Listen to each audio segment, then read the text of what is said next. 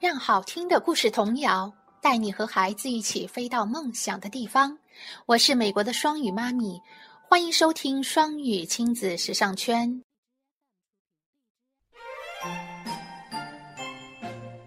窗边的小豆豆，作者黑柳彻子，翻译赵玉角，演播茉莉。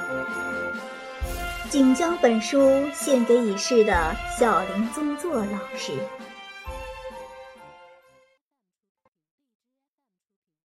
成绩单和暑假开始了。成绩单，背上的双肩书包啪嗒啪嗒响着，小豆豆从车站快步往家里跑去，一路上目不斜视。乍一看，真像是发生了什么重大的事。实际上，自从出了学校的大门，小豆豆一路上都是这个样子。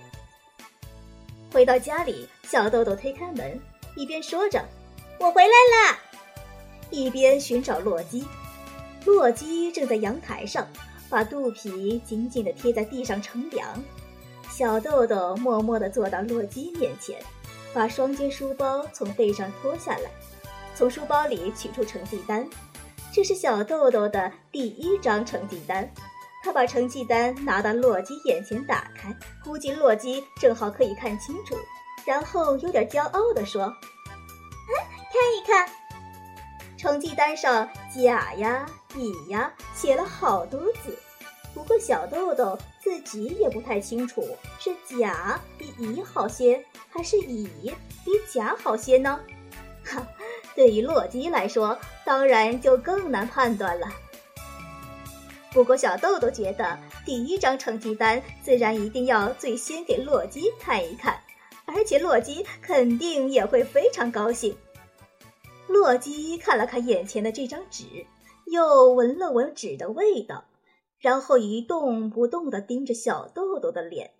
小豆豆说：“ 还不错吧，汉字有点多。”我想对你来说可能太难了点吧。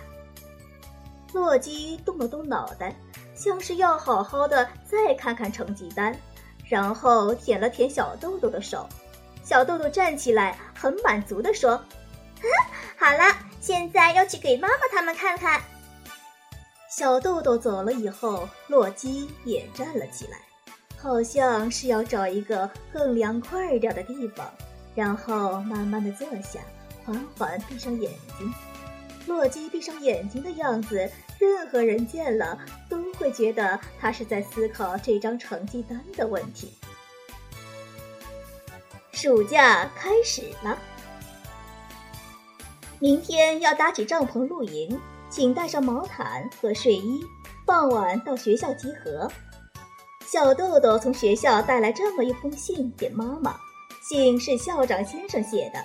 从明天开始就是暑假了。什么叫露营？小豆豆问妈妈。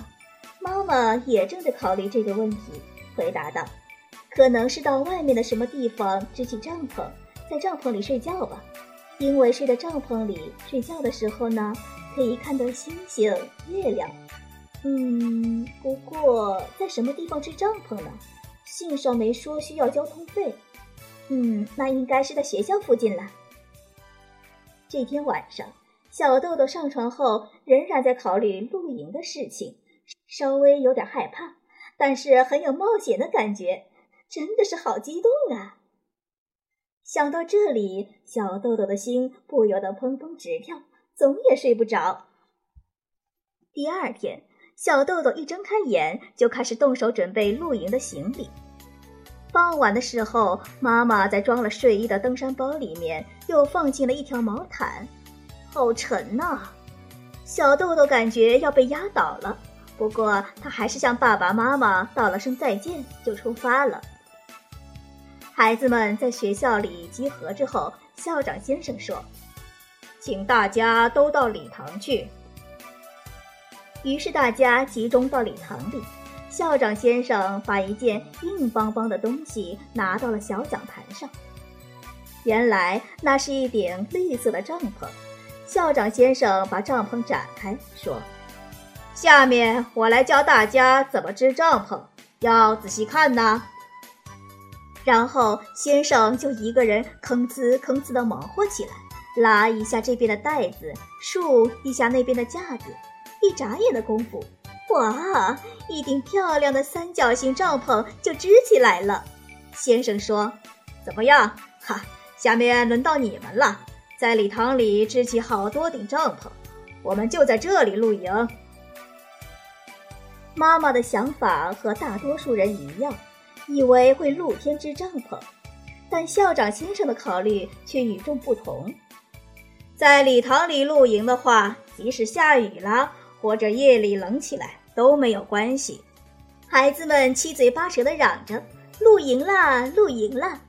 一边几个人一组，在老师们的帮助下，在礼堂的地板上搭起了好多顶帐篷，足够睡下所有的人。每一顶帐篷大约可以睡三个人。小豆豆匆匆忙忙换上睡衣，在好多帐篷口钻进钻出，玩得心满意足。大家也和小豆豆一样，纷纷去拜访别的帐篷。等所有人都换上睡衣之后，校长先生坐在正中央，以便每一个孩子都能看得见自己，然后给孩子们讲起他在外国旅行的故事来。孩子们有的躺在帐篷里，从帐篷口伸出半个脑袋；有的端端正正地坐着；有的呢，把头倚在高年级的哥哥姐姐们的膝盖上，听校长先生讲他的故事。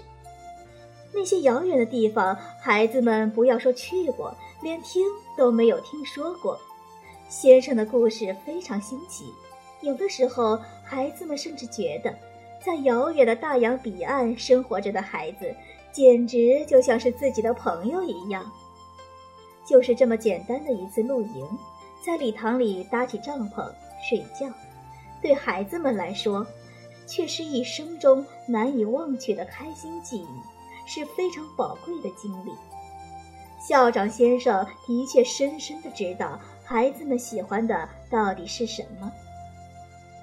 先生的话说完了，礼堂的电灯也熄灭了，大家纷纷钻进帐篷里。从那边帐篷传来笑声，从这边帐篷传来窃窃私语。接着，对面帐篷里又有人扭成一团。渐渐的，礼堂安静了下来，既没有星星，也没有月亮的露营，但是。孩子们在小小礼堂里的露营，却使他们从心底感到满足。那天晚上，天上繁星闪烁，月光如水，温柔地包裹着礼堂。那光辉仿佛永远在闪耀。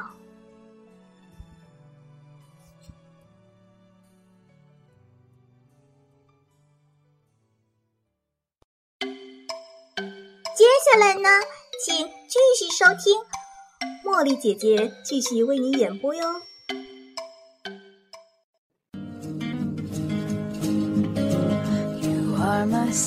感谢收听，想收听更多中英文故事、童谣和每日朗读，请关注公众微信“双语亲子时尚圈”，也欢迎更多朋友参与和投稿。